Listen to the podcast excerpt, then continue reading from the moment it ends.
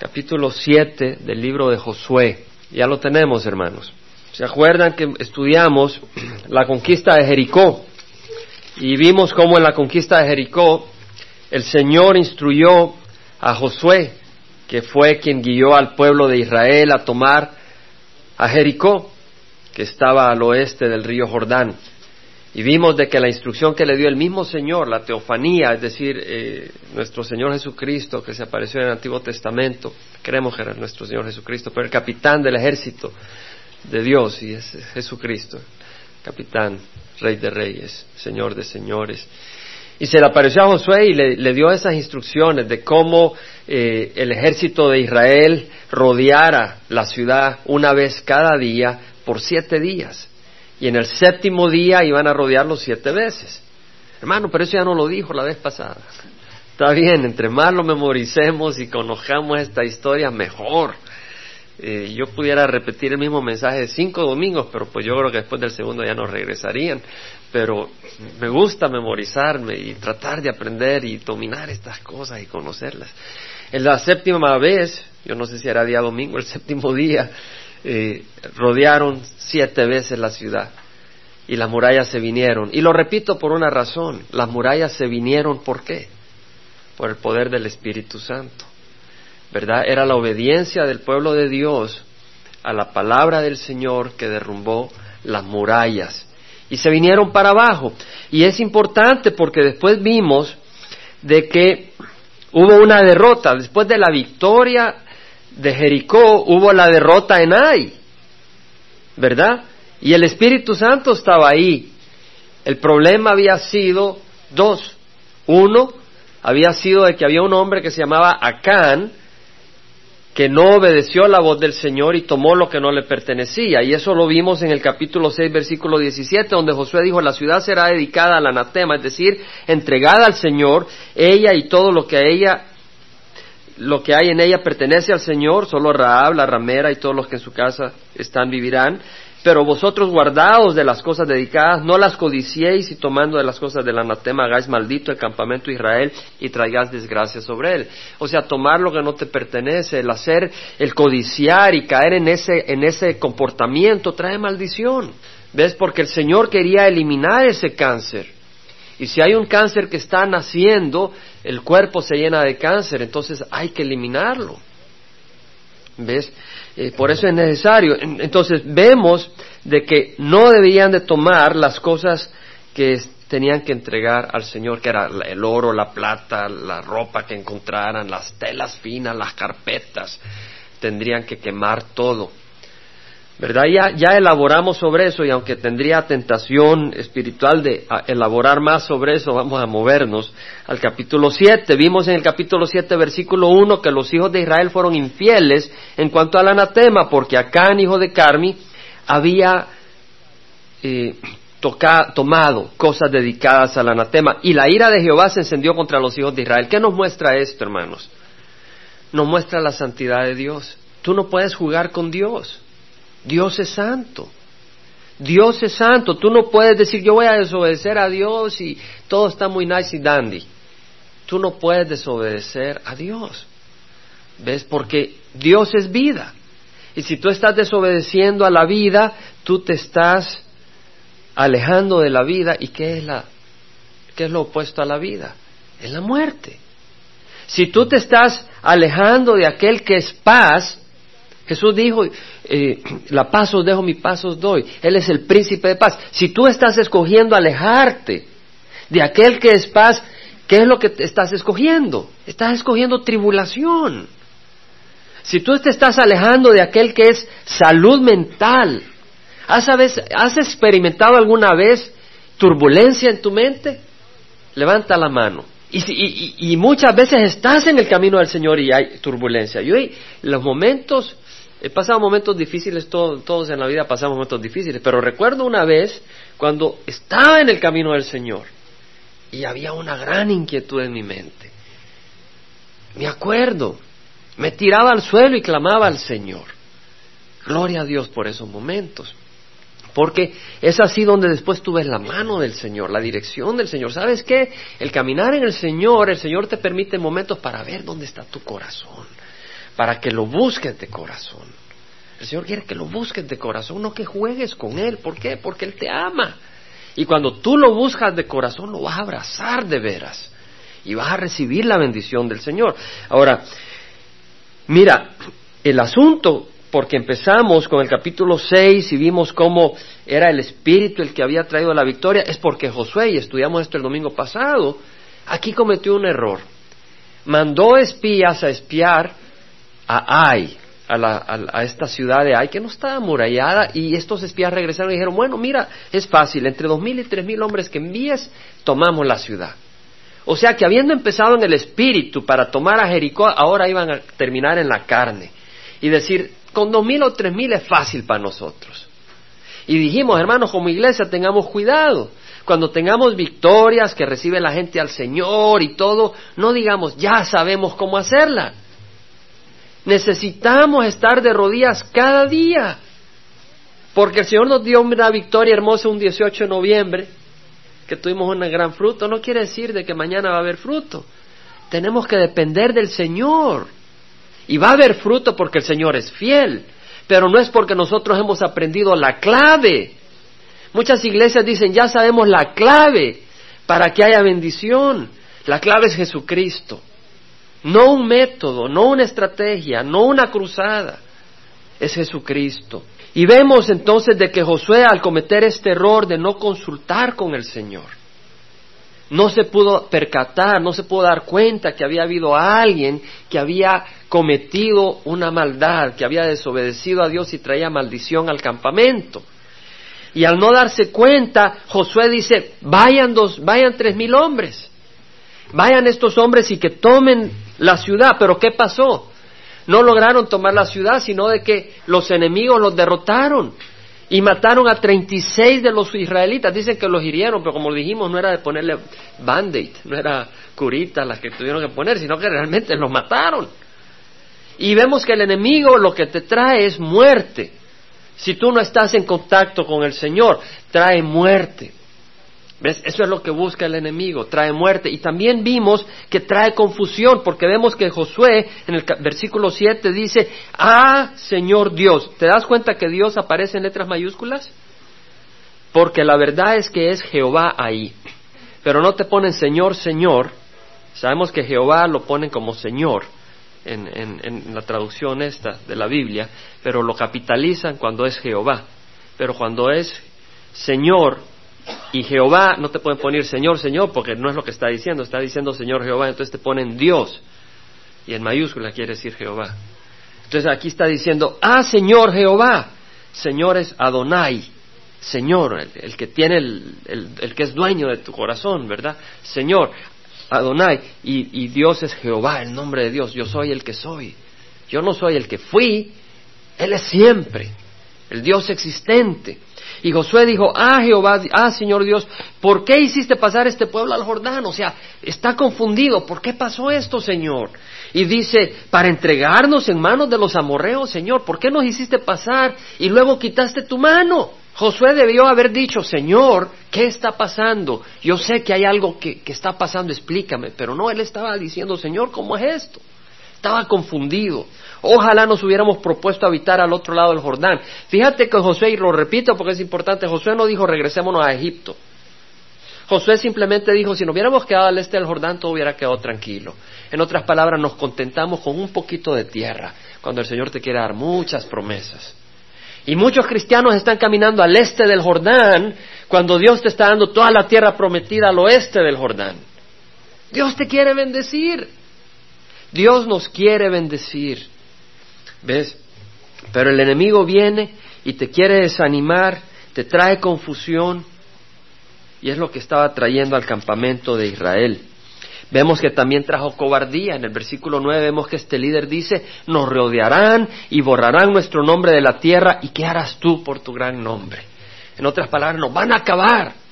Pero sabemos, la palabra del Señor dice que Dios no nos ha dado un espíritu de cobardía, sino de poder, amor y dominio propio. Amén. Entonces este, este siervo valiente del Señor aquí se había acobardado. ¿Por qué? Esto, todo fue porque no consultó con el Señor. ¿Te das cuenta? No consultó con el Señor y caminó adelante en la carne. buenas intenciones.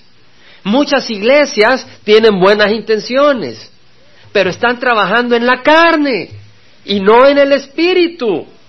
¿Cuánta gente tiene buenas intenciones de ser salvos, pero están tratando de hacerlo en la carne, por sus obras? Y las obras de la carne traen lombrices y corrupción, ¿cierto? Mira cuando Sara le dijo a Abraham, pues no nace el bebé, así que te voy a dar a Agar, mi esclava, y que nazca un hijo. Dios no reconoció a Ismael. Al hijo de la carne no lo reconoció. Habló de Isaac como el único hijo, el hijo de la promesa. Las obras de la carne no las reconoce el Señor. Tus esfuerzos en la carne no lo reconoce el Señor.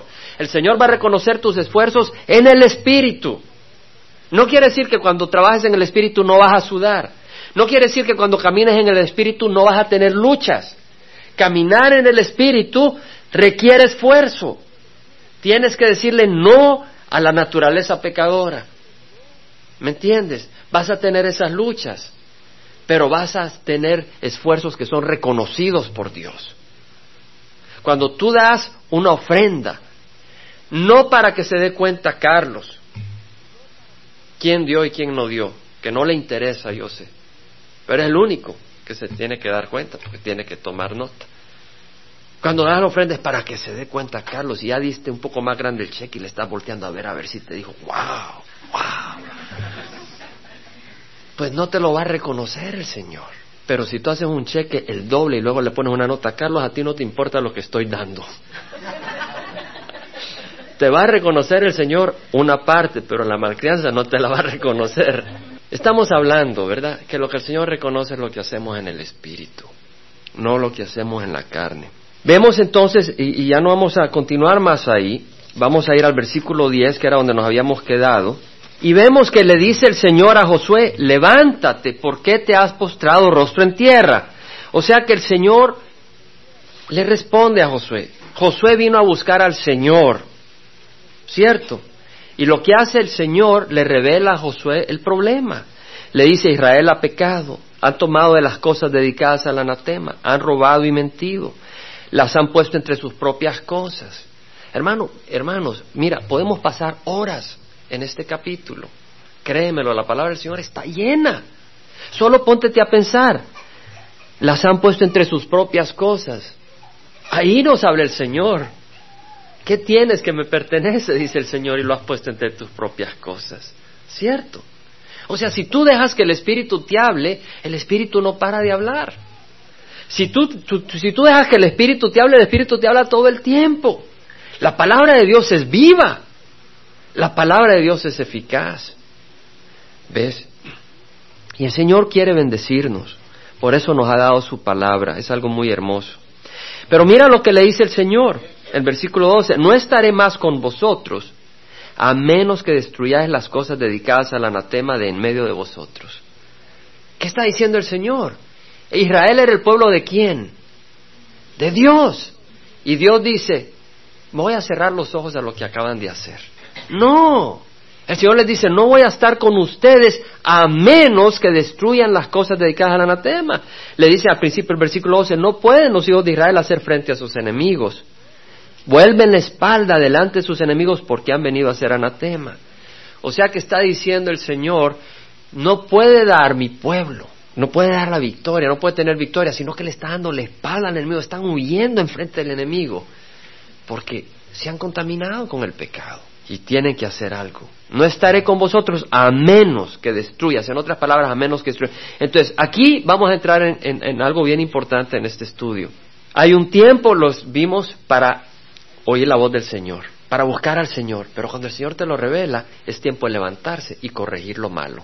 No te puedes quedar ahí, Señor y Señor, y yo voy a la iglesia todos los domingos, y voy al miércoles. Un momentito, el Señor dice, levántate y haz lo que está malo, corrígelo. De nada sirve que tú sigas viniendo los miércoles, los viernes, los jueves, los domingos, pero no corriges lo que está malo. Tú tienes que corregir lo que está malo. Ahora, si tú mataste a alguien, pues no lo puedes resucitar. ¿Entendemos? Pero hay cosas que uno puede corregir. Ahora, el punto que quiero traer acá, si estudias el libro de Hechos, y, hermano, la palabra de Dios es hermosa. Y lo vuelvo a decir, no, no como alguien que está loco, eh, te lo digo de corazón. La palabra del Señor, si tú tienes el corazón abierto, te va a hablar tanto, te va a instruir tanto el Señor, te va a bendecir tanto. Mira, en Hechos 3:19, lo pueden tomar como referencia, Pedro y Juan fueron al templo y se acuerdan que sanaron a este cojo. Y cuando este cojo empezó a saltar y a darle gloria al Señor, todos los israelitas vinieron y se le quedaron mirando a Pedro, como que él era alguien grande. Y Pedro, en vez de absorber la gloria y decir, ja, yo sí las puedo, él le dio gloria a Dios y dijo, ¿por qué me miran a mí como que soy alguien? ¿Verdad? Y aprovechó eso para decirle, ¿saben qué? Ustedes mataron al justo, al Mesías. O sea que eh, Pedro usó eso para hablarles el Evangelio. ¿Me entiendes? Y luego les dice, arrepentíos y convertíos para que vuestros pecados sean borrados, a fin de que tiempos de refrigerio vengan de la presencia del Señor. Aquí hay mucho, hermano. Yo le digo que cada pedacito podíamos tener horas compartiendo. En este Hechos 3.19 dice, arrepentíos y convertíos, convertíos para que vuestros pecados sean borrados. Mira, mira el requisito. ¿Qué es lo que pide el Señor para que tus pecados sean perdonados? Arrepentíos y convertíos. Entonces, hermanos, si tú fuiste a una cruzada de Greg Glory, porque es un gran siervo del Señor, y, predica muy hermoso, y tú llegaste y dijiste, amén, yo repito todo, pero no hay un arrepentimiento, de nada te sirvió. Pero yo oré la oración del pecador y la dije en voz alta y Laura estaba de testiga. No, si tú no te arrepentiste, no te sirve no te sirve. Entonces, ¿qué quiere decir el arrepentimiento? Eso es importante. ¿Cierto? Porque si hay que arrepentirse, hay que entender qué quiere decir arrepentimiento. Amén. ¿Quiénes saben griego acá? Vamos a practicar un poco el griego. No necesitas saber griego, pero lo usamos como un instrumento para ilustrar. Amén. No necesitas saber griego, tú no necesitas saber ni una palabra en griego para ser salvo. ¿Verdad? Pero lo vamos a usar porque nos ayuda a interpretar y a ilustrar. Eso es todo. No necesitas hacer, el griego no es necesario, pero lo vamos a usar como un elemento de ilustración. La palabra arrepentir en inglés es repent. ¿Ok? Repent. ¿Pero qué quiere decir? En, en griego, y lo, lo pido que lo repitan conmigo, es metanoeo. Todos hablan griego. Metanoeo. Metanoeo. Fabuloso. Ahora, aquí vamos a sacar algo bonito. La palabra metanoeo en griego quiere decir pensar diferente. Quiere decir reconsiderar, es decir, considerar desde otro punto de vista. Ustedes han oído hablar metamorfosis, ¿verdad? Que sufre la mariposa. Tiene la palabra meta ahí. O sea, metanoeo tiene dos palabras, meta y noeo. Noeo. La palabra meta puede significar, es una preposición que puede significar acompañamiento, asociación a algo, pero no es el significado que tiene acá. Otro significado es cambio o transmutación.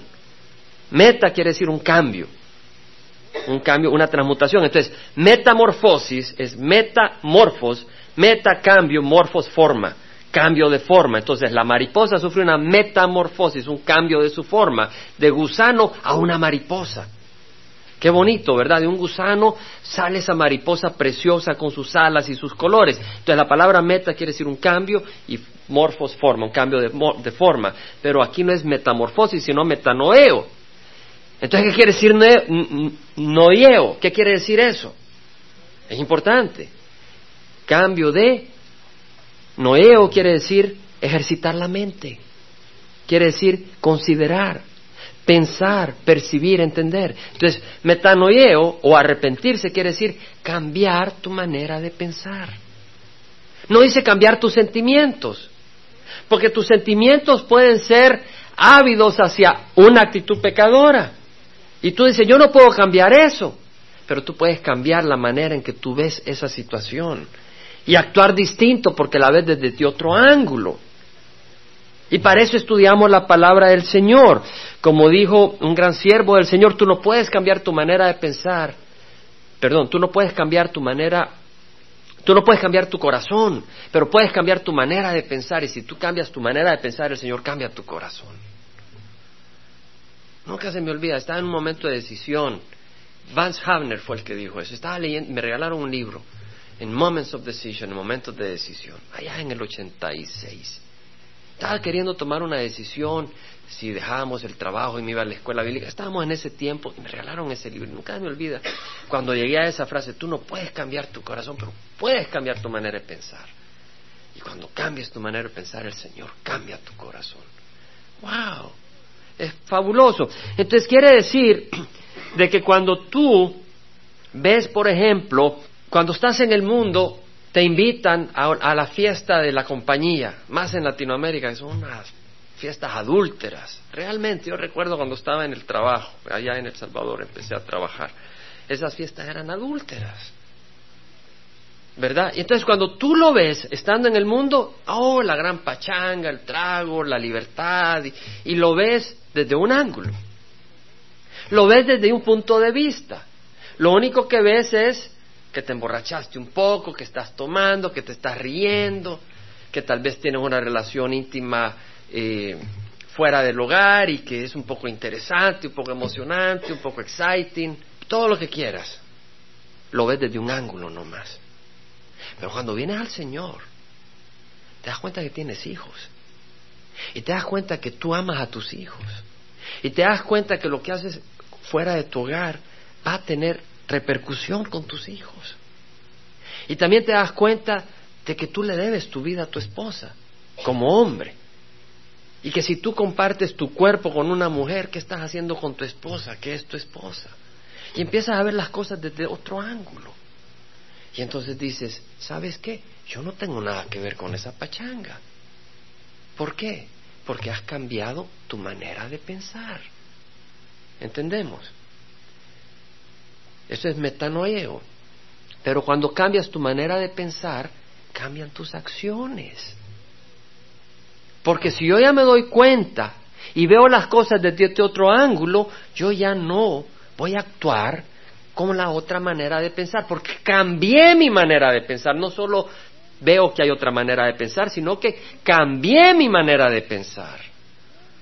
¿Entendemos? He abrazado otra manera de pensar. Juan Bautista le dijo a los que venían, no se llamaba Bautista, se llamaba Juan nomás, pero Juan el que bautizaba, eh, cuando venía la gente le decía, dad frutos dignos del arrepentimiento. Cuando hay un cambio verdadero de tu manera de pensar, va a haber un cambio en tus acciones.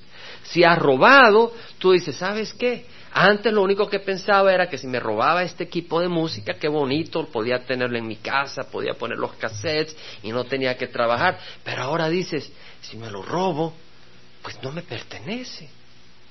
¿Y qué ejemplo voy a dar? Y además, si Dios no me lo da, ¿por qué?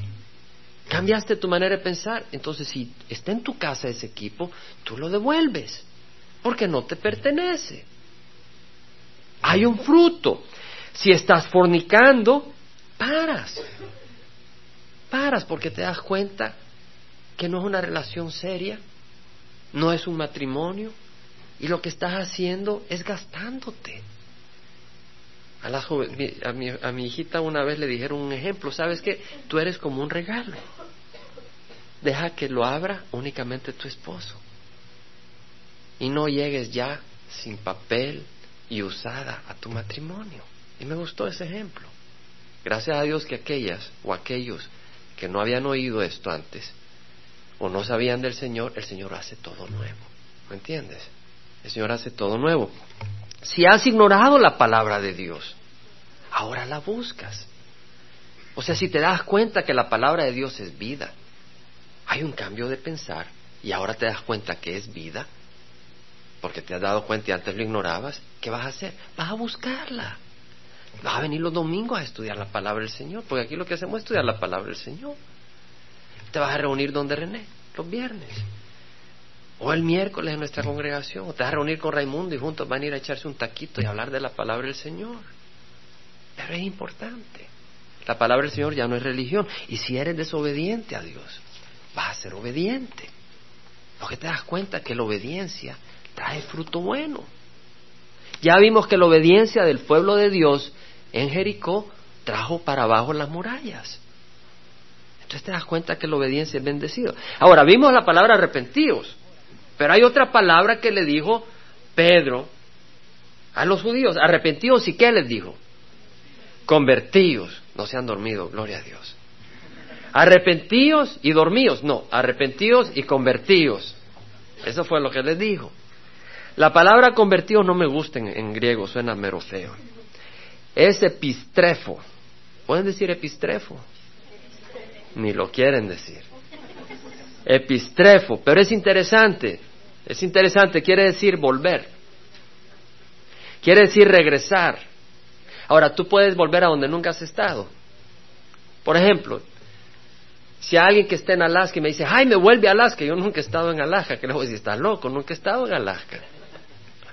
Tú no puedes volver a donde nunca has estado. ¿Entendemos? Es muy importante lo que te estoy diciendo.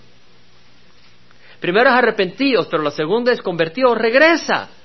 Da la vuelta, quiere decir retornar, dar vuelta, dar vuelta, cambiar de dirección. Es decir, si tú vas en una dirección, tal vez vas a ir a la casa de alguien y está en tal pueblo y te vas por tal freeway y dices, no, yo no creo que es por este freeway, me voy a ir por otro freeway, vamos a ver las flores y pasar a echarnos, y te vas por otro freeway y después, después dices, ¿sabes qué? Me está agarrando la tarde y este no es el camino, me tengo que regresar por el que estaba. ¿Entiendes? Regresas al camino por el que ibas. Ahora, ¿sabes qué? El pueblo de Israel tenía que ser convertido.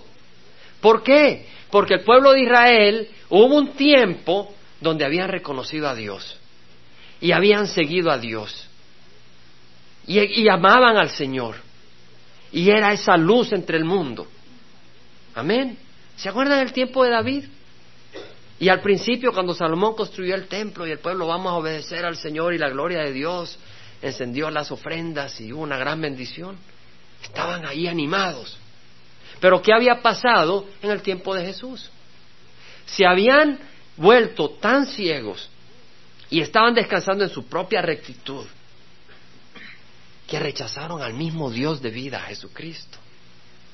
Antes estaban en comunión con Dios y ahora se habían desviado. Tenían que regresar. Por eso les dice Pedro, arrepentíos, es decir, cambia tu manera de pensar, no puedes seguir así en tu religión muerta, no puedes seguir así en tu orgullo, arrepentíos y convertíos, regresa a la fe viva. ¿Entendemos? Eso es lo que le está diciendo. Pero el que nunca ha nacido de nuevo no puede convertirse, solo puede arrepentirse. ¿Entiendes? El que nunca ha nacido de nuevo no necesita convertirse, necesita arrepentirse y venir a Cristo, entendiendo lo que significa convertirse, porque si nunca has estado en Cristo, no puedes volver a Cristo, tienes que venir por primera vez a Cristo. Por eso le dijo el Señor a Nicodemo, en verdad, en verdad te digo que el que quiere ver el reino de los cielos necesita nacer de nuevo. No naces de nuevo dos veces. Naces en el cuerpo una vez, pero una vez naces en Cristo, has nacido. Y para nacer tienes que arrepentirte de tus pecados. Y cuando te arrepientes y recibes a Jesús como Señor y Salvador, naces de nuevo. Has nacido de nuevo. Pero la palabra convertidos viene para el cristiano, porque el cristiano que ha estado en los caminos de Cristo puede desviarse. Y si se desvía, la palabra del Señor dice, regresa. Y lo vemos en Apocalipsis 2, puedes tomarlo como referencia nomás, versículo 2 al 5. 2 al 5. Aquí el Señor, a través de Juan, dice, yo conozco tus obras, tu fatiga y tu perseverancia. Era una iglesia llena de obras, una iglesia que se cansaba por servir al Señor, una iglesia que perseveraba. Y le dice, tienes perseverancia y has sufrido por mi nombre, una iglesia que había sufrido desprecios por Dios, por Jesucristo, y no has desmayado, no se hizo para atrás. Pero el Señor le dice, pero tengo esto contra ti, que has dejado tu primer amor. Sabes, el Señor no quiere que tú estés haciendo esto, haciendo lo otro, haciendo esto, lo otro, y no lo amas. No sé si me entiendes. Es como que tú estás casado con alguien y te hace esto, te hace el otro, te hace el otro, te hace el otro, pero no te ama. ¿Tú quieres eso? No, tú quieres amor. Y el Señor dice, has dejado mi amor. Y sabes qué, cuando hemos dejado el amor al Señor, no es culpa del Señor. Y cuando hemos dejado el amor al Señor no es porque el Señor no es alguien que valga la pena amar, es que alguien nos ha engañado, alguien nos ha desviado, porque qué tan hermoso es el amor del Señor. Y qué tan hermoso es cuando vemos a Jesús. Y qué tan hermoso es cuando sentimos la compañía de Jesús. Qué tan hermoso es que cuando hablamos con Jesús y cuando oímos su voz y cuando le damos gracias y cuando sentimos su presencia. Eso nada lo cambia. Cuando sentimos el amor del Señor. Estaba yo meditando el miércoles pasado y estábamos compartiendo de que Dios nos ha escogido. ¿Se acuerdan que estudiamos sobre eso?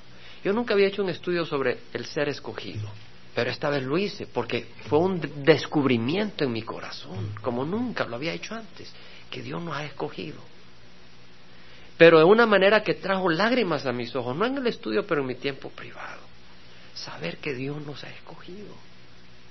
Y no lo merecemos. No lo merecemos, pero Él nos escogió. ¡Wow! Eso produce amor amor hacia Dios, porque tú sabes que no lo mereces. Cuando tú crees que lo mereces, miras al Señor como que le estás haciendo un favor. Pero cuando te das cuenta, su amor, tú respondes. Entonces, mira, le dice el Señor, recuerda de dónde has caído y arrepiéntete. La palabra que usa es metanoeo. Cambia de manera de pensar. Es decir, de alguna manera, habiendo puesto los ojos en mí al principio, y estando enamorado de mí al principio, ahora te has concentrado en el trabajo, en las obras, y te has olvidado de mí, dice el Señor. Y dice, arrepiéntete, cambia de manera de pensar. O sea, ¿a qué le llamaste valioso? Al principio me llamaste a mí valioso, y ahora le llamas valioso a las obras. Al principio me llamaste a mí valioso, ahora le llamas valiosa a tu fe. Y Jesús te dice, yo soy más valioso que tu fe. Yo soy más valioso que tus dones. Yo soy el que te da estos dones. Entonces dice, arrepiéntete. Y luego la segunda palabra que dice es, conviértete. ¿Verdad que dice eso? Pero lo dice en otra manera. ¿Cómo dice? Haz las obras que hiciste al principio. O sea, regresa. Regresa. ¿Cuáles son esas obras? Estar a los pies de Jesús alabando y adorándole. Si no, dice, vendré a ti y quitaré tu candelero de su lugar. El candelero que refleja luz. ¿Y la luz de dónde viene? Del Espíritu. El Señor está diciendo, si yo no soy tu primer amor, yo voy a retirar mis manos de ti, te vas a quedar en qué? En oscuridad. En oscuridad. Hermano, es necesario arrepentirse. Yo tengo un perico que no se ha arrepentido. Se llama Amos, para que no lo conoce. Y hoy en la mañana dije, hasta acá. No lo mato porque no quiero problemas con mi esposita. No vale la pena el perico. Lo aguanto mejor para no perder a mi esposa. Pero le ha agarrado a hacer como las, los, los zanates, los cuervos. Por ahí, en la casa pasan cuervos y hacen... ¡Ah, ah! Y el periquito, este cacatúa, que es muy bonito al principio, ahora le hace... ¡Ah, ah! Pero no lo hace dos veces, lo hace sin parar. Le digo, Amos, no eres cuervo, eres cacatúa. Pero él sigue y sigue y sigue y sigue. ¿Y sabe qué? Lo ya, ya descubría qué hacer. Lo agarro, lo llevo al garage y le cierro la puerta. Y se queda en oscuridad. Digo, o él o yo. Y como no está mi esposa viendo, no le voy a decir. Pero ¿sabes qué? El Señor nos hizo a la imagen de Jesucristo. Amén. Pero podemos actuar como cuervos. ¿Y sabes cuál es el destino? La oscuridad. ¿Te das cuenta? Y el Señor quiere que nos arrepintamos, porque no somos cuervos, somos aves celestiales, somos hijos de Dios. Quiere que nos arrepintamos para que caminemos en la llenura del Señor. Y si queremos caminar como cuervos, vamos a ir a la oscuridad. El versículo 13 al 15 dice, levántate, consagra al pueblo y di, consagrados porque mañana, para mañana, porque así ha dicho Jehová Dios de Israel. Hay anatema en medio de ti, oh Israel, no podrás hacer frente a tus enemigos hasta que quitéis el anatema de en medio de vosotros. O sea que no, le, está diciendo el Señor que no puedes hacerle frente al enemigo mientras no te arrepientas, mientras no des fruto digno del arrepentimiento. Por la mañana os acercaréis pues por tribus, y será que la tribu que Jehová señale se acercará por familias, y la familia que el Señor señale se acercará por casas, y la casa que Jehová señale se acercará hombre por hombre. Y será que el hombre que sea sorprendido con las cosas dedicadas al anatema será quemado, él y todo lo que le pertenece, porque ha quebrantado el pacto de Jehová y ha cometido infamia en Israel. Una vez más dice, levántate, ya es tiempo.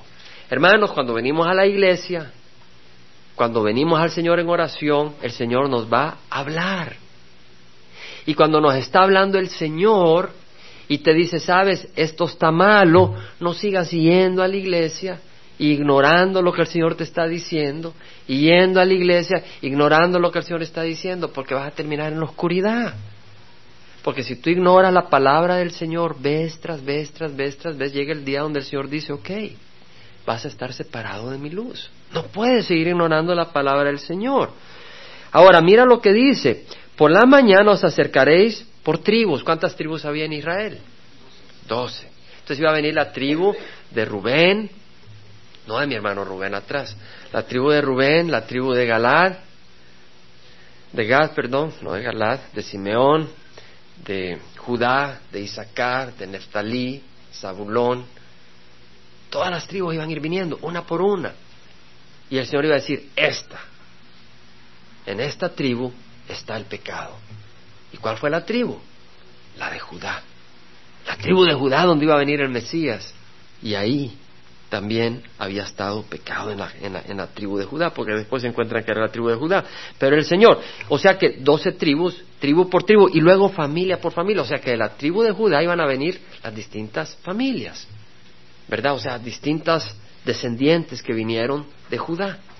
Y luego de cada familia iba a escoger el Señor cuál familia era donde estaba el pecado. Tal vez la familia eh, Rodríguez o la familia García, o hay distintos apellidos, ¿verdad? Y así, era un solo apellido, pero de, la misma descendencia, por decirlo así, de Judá, pero distintas familias, distintos grupos. Y luego el Señor dice, de esta familia, aquí está el pecado. Y luego, cuando llegaron a esa familia, era hombre por hombre, perdón, casa por casa. O sea que, por decirlo así, en la familia Rodríguez estaba la, la de Pedro, la de Luis, la de Juan, la de María, casa por casa. ¿Me explico? Hogar por hogar. Y entonces llegaron a, tal casa y luego hombre por hombre. Esto habla mucho, hermano. Fíjate que el hombre que sea sorprendido con las cosas será quemado. Un hombre iba a tener que enfrentar el juicio de Dios solo. ¿Cierto? De tribu iban a llegar a familia, iban a llegar a casa y luego iban a llegar al hombre. Y sabes qué? Todos nosotros un día vamos a estar solos ante Dios. Óyeme esto. Si nunca lo habías considerado, considéralo hoy. Todos nosotros un día vamos a estar solos ante Dios. Te lo digo yo. No, te lo dice el Señor. Ahora el Señor está diciendo, no podrás hacer frente a tus enemigos hasta que quites el anatema de en medio de vosotros. El enemigo, hermano, el enemigo puede ser enfermedad. Amén. Puede ser, no digo que sea. Para Pablo fue una bendición. Él dijo, Señor, quita esto. Tres veces he rogado y el Señor dijo, ¿sabes qué? Con todas las revelaciones que tienes, vas a ser tan orgulloso que no te vas a poder usar. Te tengo que tener débil para que dependas de mi fortaleza. Yo conozco dos pastores llenos del Señor, llenos del Señor, pero tienen problemas médicos terribles que no los deseo. La enfermedad no siempre es nuestra enemiga. El Señor tiene un propósito. Pero puede ser tu enemiga y tienes que examinar tu corazón ante el Señor. Y busca al Señor. Porque si no hay arrepentimiento y no hay cambio, Señor puede estar permitiendo eso para traerte a sus pies. Puede ser la parte de trabajo. No quiere decir de que porque te falta trabajo ahorita es el Señor, pero puede ser. Y tenemos que buscar al Señor. Puede que te sientas confundido. Busca al Señor. Tenemos que buscar al Señor. Puede ser confusión. Porque si tú estás caminando en oscuridad, no te extrañes que estés confundido. Tienes que venir al Señor y vas a tener luz. Puede ser depresión. Ahora, siervos del Señor han sufrido depresión. Elías, Jeremías, Pero también puede ser de que te sientas deprimido o deprimida porque estás abrazando otra cosa y no al Señor. Y tiene que haber un arrepentimiento para que haya esa sanidad. Isaías 1, 16 al 19, vamos a quedar en el versículo 15. Dice, quitad la maldad de vuestras obras de delante de mis ojos, cesad de hacer el mal, aprended a hacer el bien. O sea, quitad. Nosotros podemos quitar el mal que estamos haciendo y podemos hacer el bien. Pero hay que aprender, ¿verdad, hermanos? Y el Señor nos enseña. Buscar la justicia, reprender al opresor, defender al huérfano, abogad por la viuda. Venid ahora y razonemos, dice Jehová, aunque vuestros pecados sean como la grana, como la nieve serán emblanquecidas, aunque sean rojos como el carmesí, como la blanca lana quedarán. Si queréis y obedecéis, comeréis lo mejor de la tierra. Y este es el punto que quiero enfatizar y cerrar con ese punto. El Señor dice a través de Isaías, y no vamos a terminar hoy obviamente, cuando hay arrepentimiento, cuando hay conversión, hay bendición. Dice Isaías, si queréis y obedecéis, comeréis lo mejor de la tierra. Vas a tener bendición. Hermano, yo veo a veces personas que están diciéndole no al Señor o están jugando con el Señor y me estoy dando cuenta que están comiendo excremento. Perdóneme la palabra. Porque es lo que están comiendo. Me doy cuenta. Están comiendo lodo. Están comiendo lodo. Y el Señor dice, ¿sabes qué? Si queréis y obedecéis, comeréis lo mejor de la tierra. Comeréis las bendiciones, recibirás las bendiciones. Y en hecho vimos que Pedro le dijo al pueblo de Israel, arrepentidos y convertidos a fin de que tiempos de refrigerio vengan. ¿De quién? De la presencia del Señor. Gloria a Dios, ¿verdad, hermano? Vamos a pararnos.